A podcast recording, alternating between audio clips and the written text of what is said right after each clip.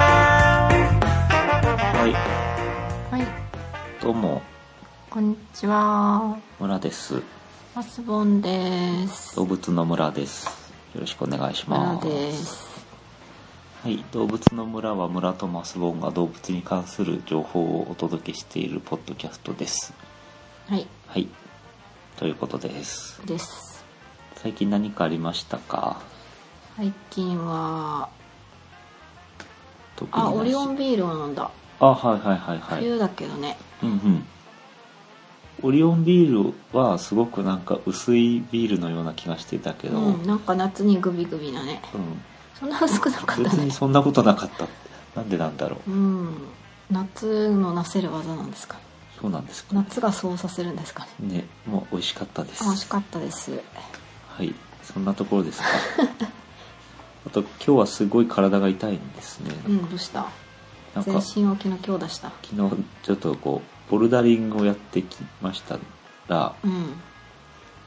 痛いと痛。いと。すんごい痛いと。 そして何を隠そう私も痛いと。はいと。はい。そんなあー、B ちゃん。あ、久々に、久々に B ちゃん泣いてます。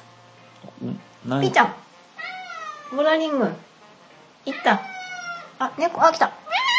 あー、結構至近距離で今日はいい感じで泣いてます。ちょっともうちょっと泣いて。今、ムロさんの口の匂いを嗅いだんですが、無音でした。飲んで口の匂いを嗅いで帰りました。帰りました。あいます。すごい近くにいるんですけど、マイクにお尻を向けて座っている状態。はい。はい。そんな3人でお送りしております。はい。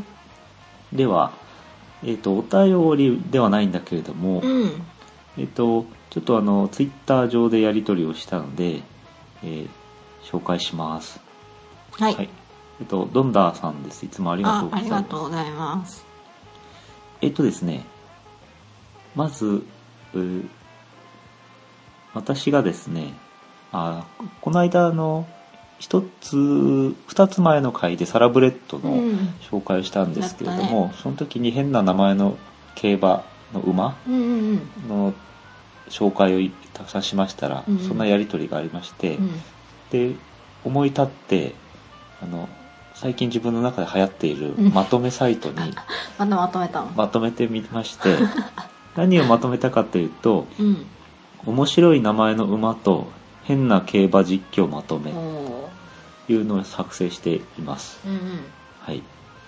でなんか変な名前の馬がいっぱいいて、うん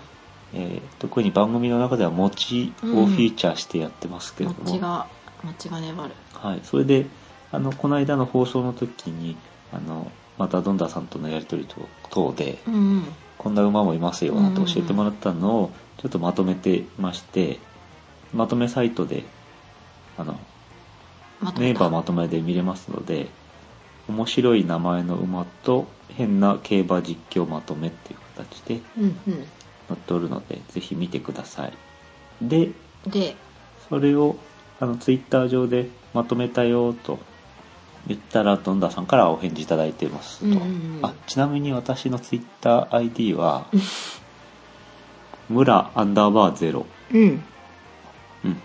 アット村アンダーバーゼロうん MURA アンダーバーゼロですので、まあ、その辺を見てたらこんな情報が来るかなといううんうんうんたまに流れるかなという感じですので、なるほどえフォローしてくださいでそれに対して、えーそれをまとめましたということに対してドンダさんが、えー参考になりますっていうふうなことを言ああっ見ててくくだださっさったのかなてちなみに持ってる場名付き馬券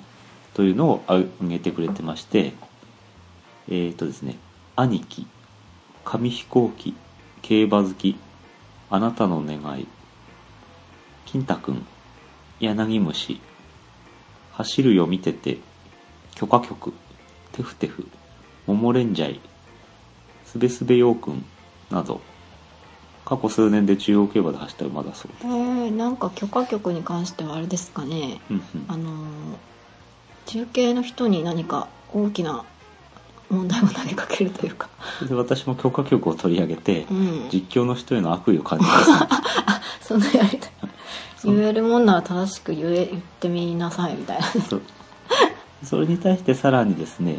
えー、ドンダさんの方は「まあ、ですね」ということでうんうん実況中瀬名はここ23年でもということで何個か挙げてくれてるんですけど、うんえーネオ・イドゥレーヌ 皮肉カポデ・テュティ・カピああ何語とかそういうねなんか意味がある言葉なのかな、はレノバ・ティオトラ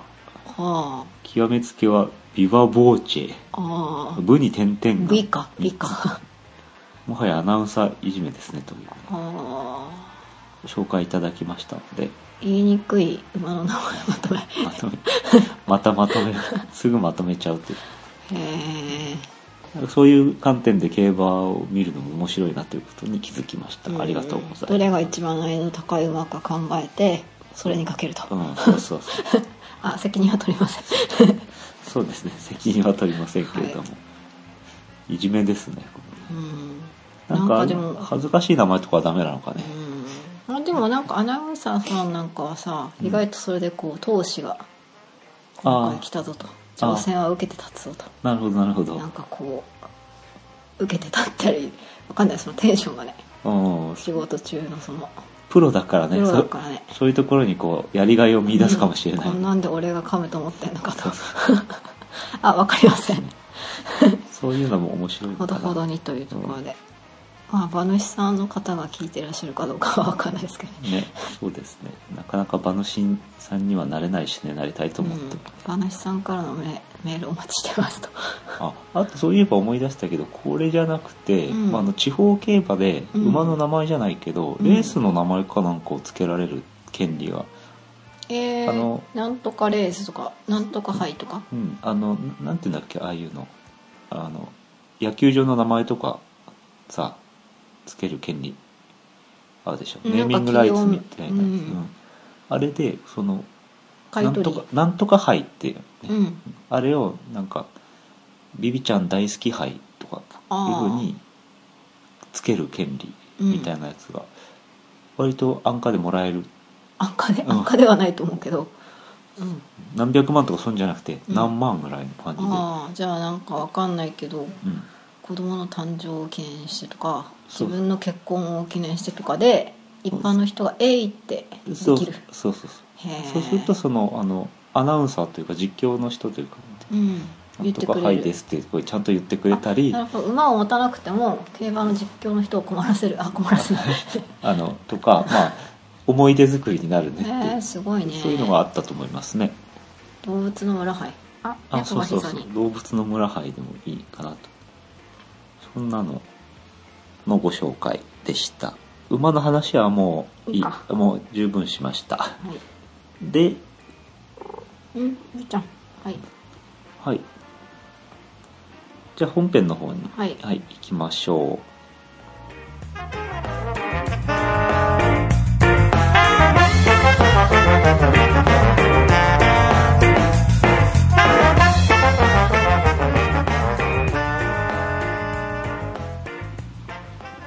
あのあの猫がふみふみふみをあふみふみについてはご自分でちょっとなんとか調べてください説明はちょっとめんどくさいんでふみふみをしてましてちょっと今忙しいので、なんかゴロゴロ言ってますけどうんも、収録の方が滞っておりますまあいいか適当に始めるか始めますいいですかねいいねちょっと真剣になんかやってるんで、うんりふちみゃんふはみしてんではいはいさて今日はな行の動物なんですけれどもなはい、えー今回はナイルパーチっていうのおを取り上げようかなと思っております、白身魚のフライうん、一応テーマはテーマというか副題として「お隣の鈴木さん地元出身って言ってるけど実はアフリカ人らしいわよ」っていう副題を考えてみたんですけど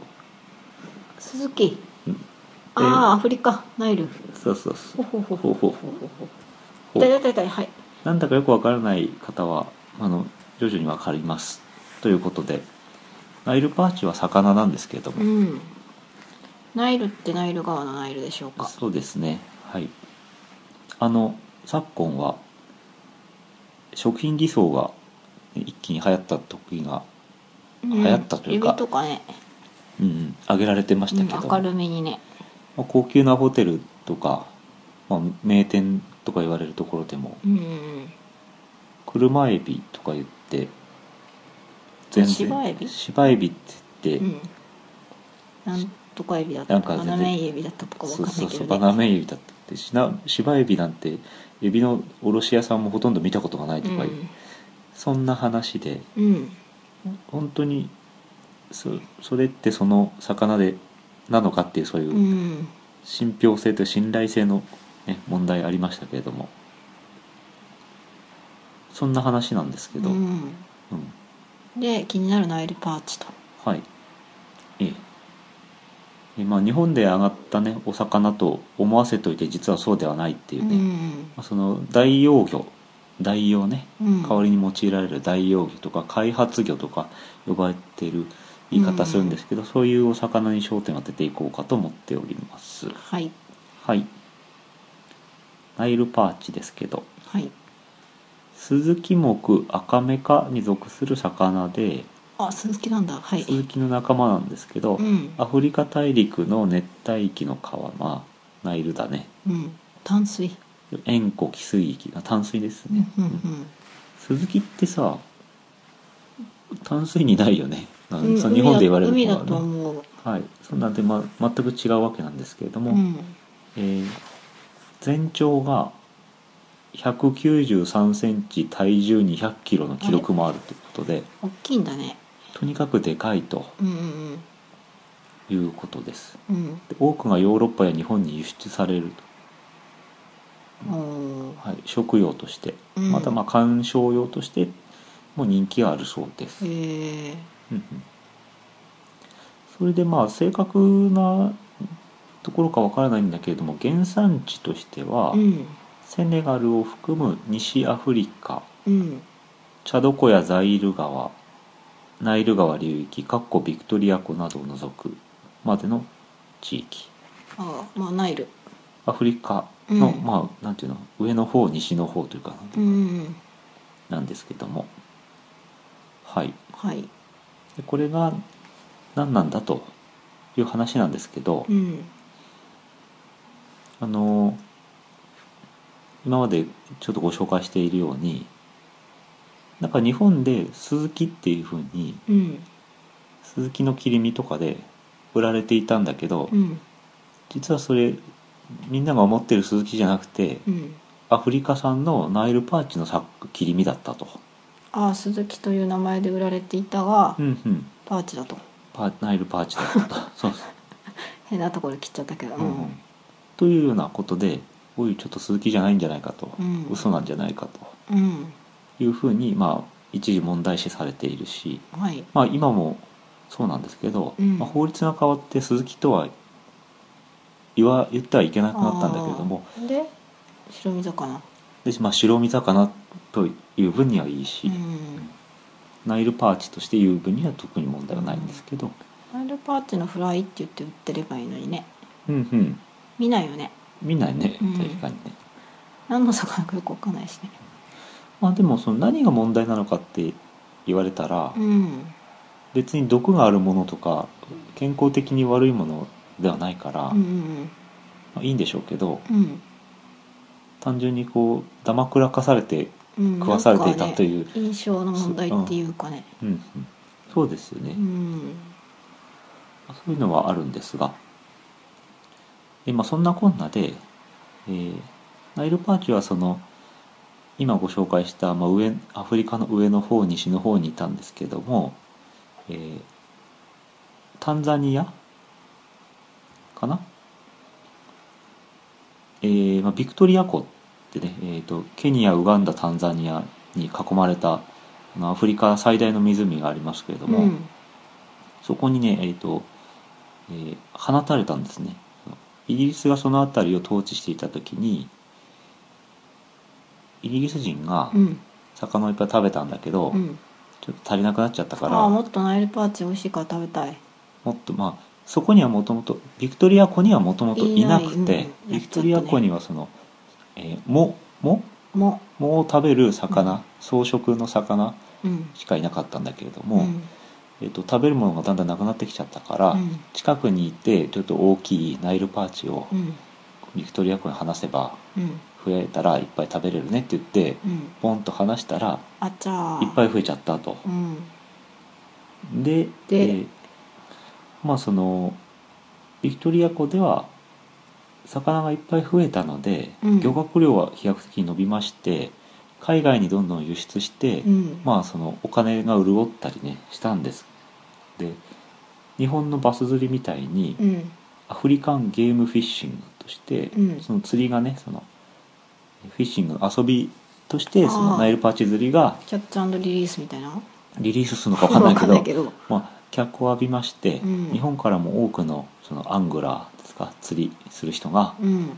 淡水魚最大のビッグゲームとあなるほどそっか大きいから釣り上げた時に、なんかすごいぞと、そうそうビチビチビチとうん、すごいということで、魚で拓とか取ったらすごいだろうなとっかいの2メートルとかねうんなるから、なんかロマンやねうんそれで行ったんですけど、けど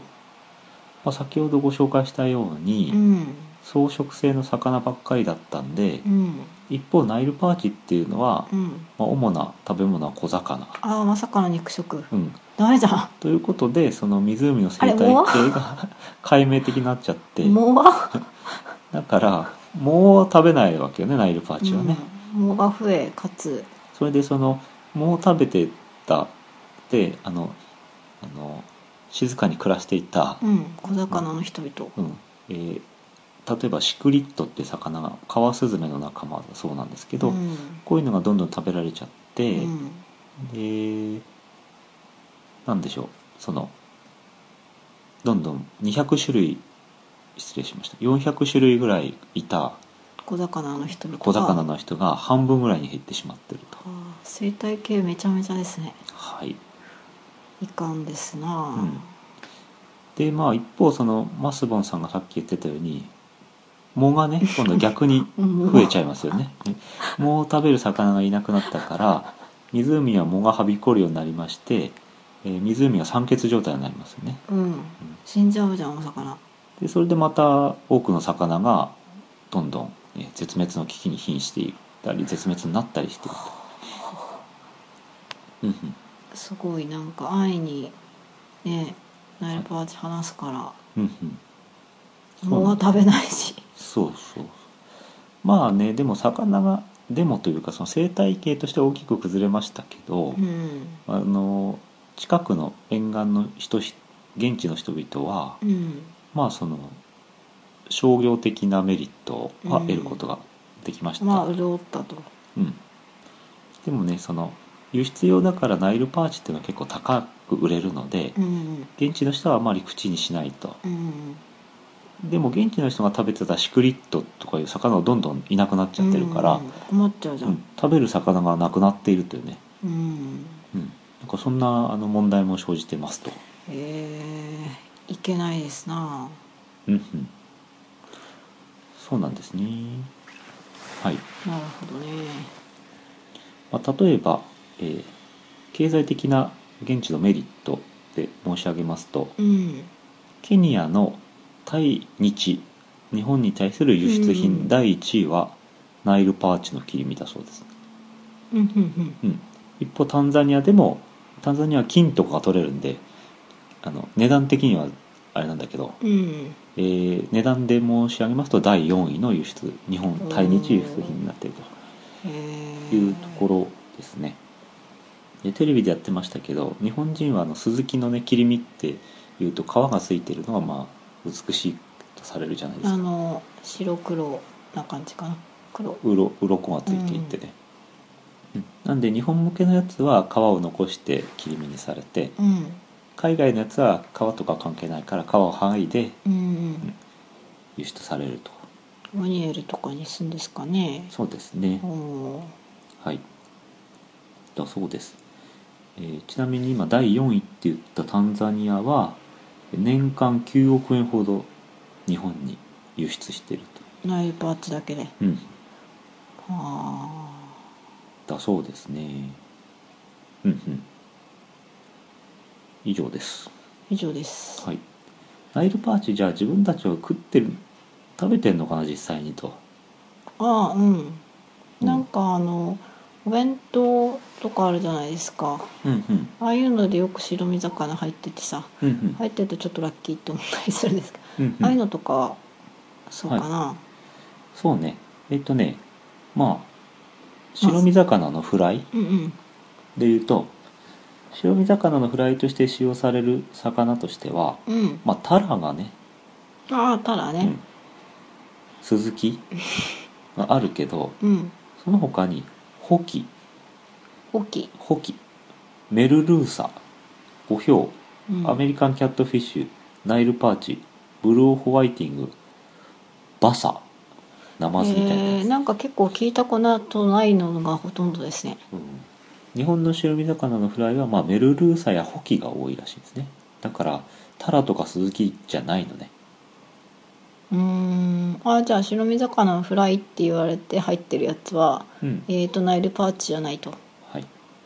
ナイルパーチはもっと別なところにいるとそうねそのスズキの切り身とかね、うんそういう形で売られてたりあー焼いてあったりすることが多いみたいですねあーじゃああんまり私がスーパーとかで買ってる可能性は低いかな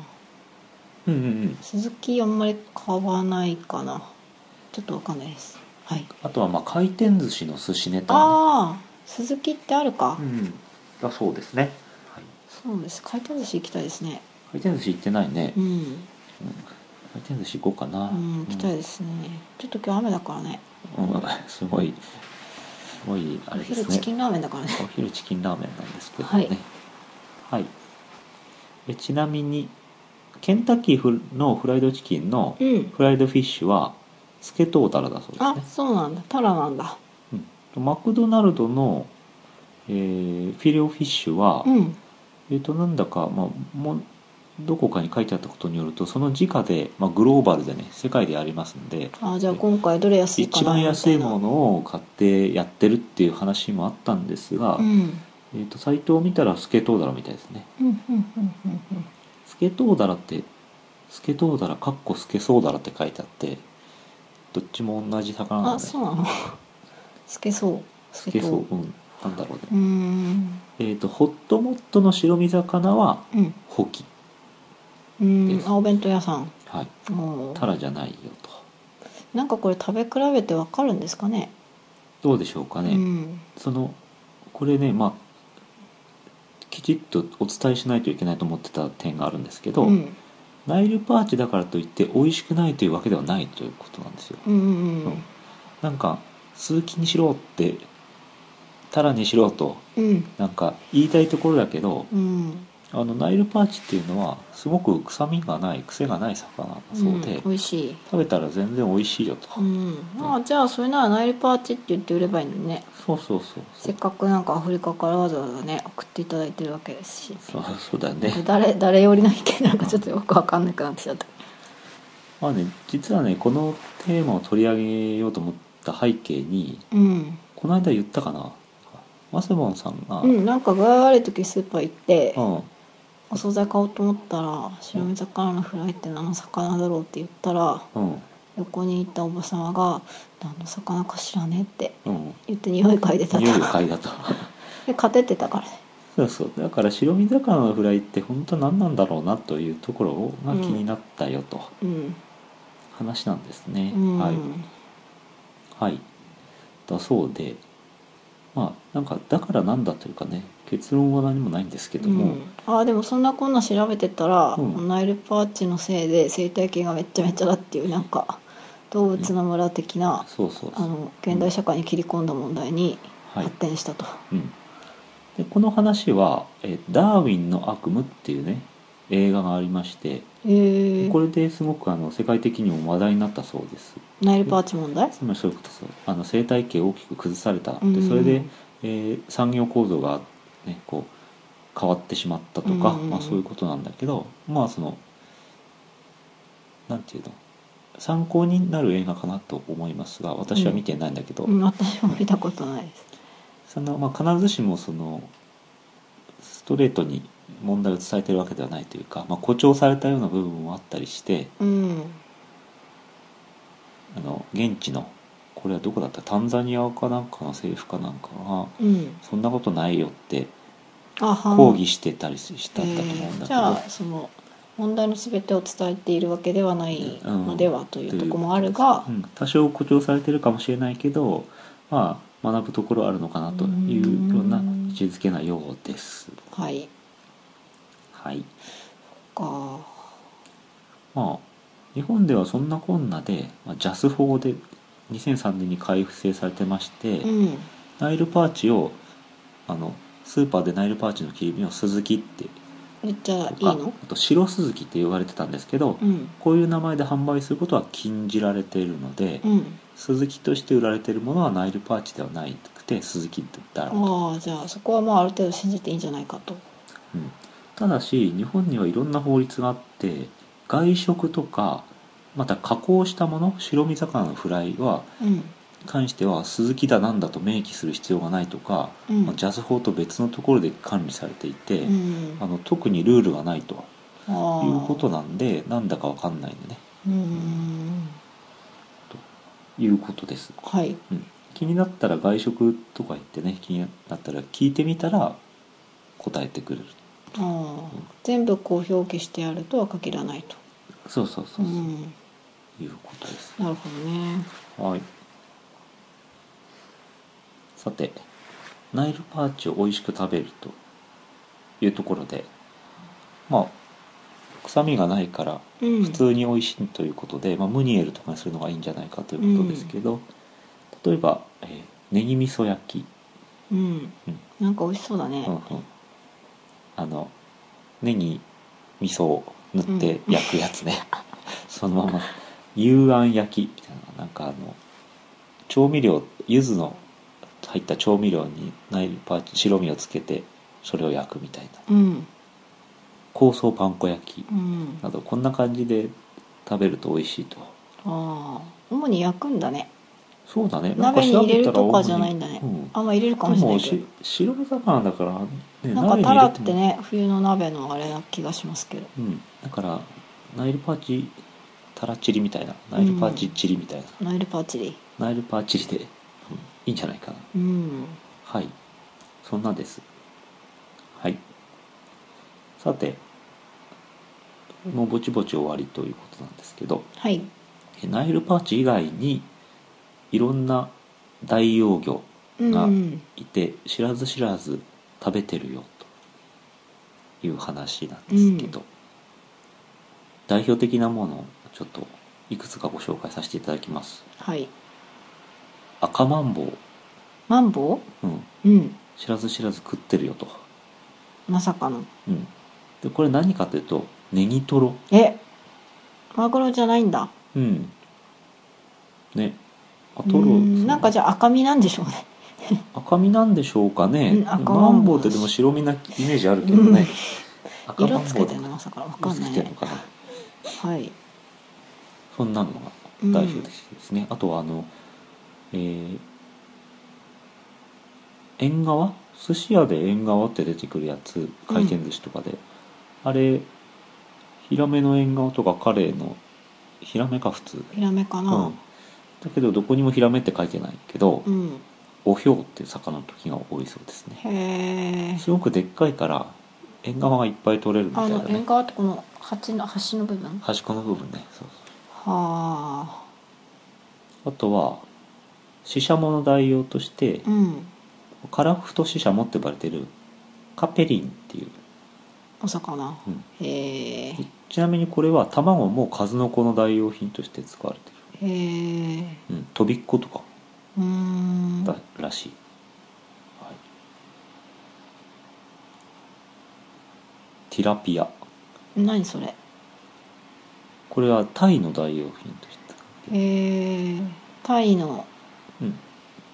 なんか姿焼きみたいなさ。姿焼きだったら全部多分姿を表しちゃったら無理だかダらメかダメかう。ん、なんか切り身とかそのねうそんそういうものでしょうねやっぱりあとはまあ鈴木の代用品のナイルパーチさっき言いましたスケトウダラの代用品の補機ね、うんこれが、えーホットモットーのはねうんタラじゃないんですねあとすごいのがそのマアナゴアナゴの代用としてのマルアナゴっていうのがいてアンギーラっていう魚なんだけど、名前もかなりかぶってるけどねうんこれはなんかその名前を調べるとびっくりしちゃうんだけど、うんウミヘビ科の魚だと魚ウナギ目アナゴアモクウミヘビ科なんだもっうて意味が分かんないアナゴっていうのは何なのじアゃナあゴって何なのかっていうアのナゴはかウミヘこビこでは言いませんけどそんな感じであーなるほどうんウミヘビって言われるとなんかちょっとドキッて打っするてねするよね、なんかそんなのもなんか伏せられてうん、うんああそうなんだだからやっぱりイメージ回転寿司でのイメージがあるよねやっぱりアナゴって言われるとアいナやゴというかこうこういう大容業全体的にうんなんか魚の名前が明記されていないうんものトロ、うんネギトロトロとかうんあとこういうそうだねあマグロとは一言も言ってそうそうアナゴとかトビッコとかうんトビッコってなんなんか何の何卵だのろうと卵かってね決まってんだかなと、うん、はああとさっきのねえっとさっきのというか今日のナイルパーチのようにうんう「ん白スズキです」とかって堂々と言われてたら、うんあなんかそういう続き近がいる海で日本近海の海で取れるそういうスズキの種類がいるんだなと思ったら、うんアフリカ産だったっていうね、うんこれそういうのって回転寿司でありえるかなと思ってそっかそっかなんかねあと江戸前的なお寿司な気がして食べてたらそうフそうロムアフリカでちょっとびっくりみたいなねそうそうそうあの銀だらとかって言ってなんかタラとかタイとかそういうものの上に銀とか白とかうんこうなんかつけるつけると、うんうんそうすると別にタラである必要性ないわけで、うんへということがありますあの美味しく食べれて健康に問題がなければそれでいいんでしょうという気もします がえ一体どんなお魚なのかとかはまあうんまた別の問題っていうかそうねそうへですはいというお話でした、うんちょっとスーパーに行った時とかに気をつけて見てみるとなんか面白いかなとえうん思いました、以上がナイルパーチうんでした、まあ結構お魚なんかもどこ産かみたいなのが書いてあってうんうんうんねそうだねえううんんアラスカとかさうんうんカナダとかあの解凍物だとうん書いてあったりとかしますけどね、うんうん、そうですねはいはい最後に話題として今日はビクトリア湖の魚って紹介したんですけど、うんうんまあ魚をさておきちょっと調べてたらビクトリア湖がすごい怖いとん怖いってどういうことビクトリア湖は世界一危険な湖、危険うん、なんかピラニアとかいんの毎年5,000人が死んでるというへえ何それニュースがありましてはこれは、えっと、CNN のニュースになっていたのかなと思うんですけど、あうん何年だろうえー、とビクトリア湖はあの世界でうん3番目にでかい湖おーなんかアフリカの奥地にあるっていうイメージだけどでかいんだはいはいなんですはいでどのくらいでかいかっていうと、うん東京ドーム何個分そういうレベルじゃなくて 琵琶湖の100倍おお九州うんの2倍えのでかさがあでるかいねうん、だもんでまあすごい海だねもう海なんですよ、ううんんあの原因としてはうん天候がすごく変わりやすいということああすごい雨ダーッと降ったりそうそう突然強風が起こったりして、うんうんあの沖に出た途端に、まあ、海が荒れてうん船がじゃんじゃん転覆するとえーじゃあナイルパーチ漁とかまあそうだよね危ないじゃないですかなおかつその、えーなんていうかこう通信インフラなどが未発達ということでああその船の安助全けみたいてっなて言った時に助からないと、うんうんいうことで、まあ、年間5,000人が死亡しているらしいんですね。湖にうんうん行きまして行きましてそうそう怖いへえそんなにそしてでかいね九州かける2とかねうんこれは CNN のニュースの2013年の1月ですからまあまあ去年の、ね、今頃のニュースというでしじょうゃあその現地の方がうんその制御の制御とかそのうん漁に出てうん帰ってこないとかうんうんうんそういうこともあるんでしょうなあそして、えー肉食の魚がいるということなのでーえナイルパーチしかりナイルパーチがいるので、うんまあ、ナイルパーチがその死んだ人をきれいにしてるのかなっていう気もしたねなんかねあはい、まあ、そその怖いよっていうのがびっくりしたんで紹介しましたけど、うんまあ、それをこううまくねあの警報システムなどを使って嵐が起こった時には警報を出すような仕組みをあ作ることで、うえんー安全性がまあだんだん上がってきてるというまあ記事ではあったんだけども、へえびっくりしたよということです。はい、はい以上です。はいはい、いいですか。 はいなんか最後に結構下がり気分がさあさ最後に問題の大きさにちょっと打ちのめされて最後にナイルパーチの調理法を言ったらよかったかな順番的に ね美味しい話で締めた方がよかった番組の組み立ても間違ったそうそうそう下がる感じで終わってしまいました 暗い話で授業を締める先生そうみそた いうな希失敗望です的な話で終わらなきゃそうだねうんちなみに世界で3番目に大きいのはビクトリア湖なんですけど、他は何他は何でしょうってことで一番はやっぱりカスピ海なんですけどねカスピ海って湖なのあれ、えカスピ海って海じゃないんで湖なんだけどうんまあ塩湖ねこれ塩の湖ですよねうんで2番目はえっと五大湖の一つのスペリオル湖とへえそんな大きいんだ大きさはすごい大きいんだけどちょっとなんか表示何倍とかは書いてない表示がうまくいかなくて、はいまあいいよ、うん、まあ、九州の2倍よりでかいんでしょう九州の2倍よりでかいんでしょさらにぶっちぎりででかいんだったと思うんだよあな、うん、でーすす、ごいうねんまあ、いろんなとこがあるよとうん、なんか本当漂流してしまうよね、そうそうそうそう漂流してしまうだから九州うん、のど真ん中にさ一、人ポツンといてさ、うん、端っこまで行けって言われてもちょっとそうそどうっそうちに行っていいものやらみたいなね、うん、そうですよね。しかも風で強風で流されるでしょうんそうそダう。メだこれ怖いわ怖いわ。あ、怖っ。怖いって話で今日ははい。下がったところで終わりということで。で、今日は、えー地元出身って言ってるけど、実はアフリカ人らしいわよっていうね、ナイルさんナイル、ナイルパーチさん、鈴木さんね、うんのお話でした。はいぜひ皆さんもスーパーに行ってたり、回転寿司に行ってお店の人を困らせてみたいかが でしょうかほどほどにねはい。はいこれじゃあね猫が寝ました起きてるよ。はい。はい今日は最初の方で結構結猫構の泣いたから喋りまし疲たれましたねはいはいという感じですねはいはい以上はいはいはいじゃあ今日はここまでですはいさようさよなら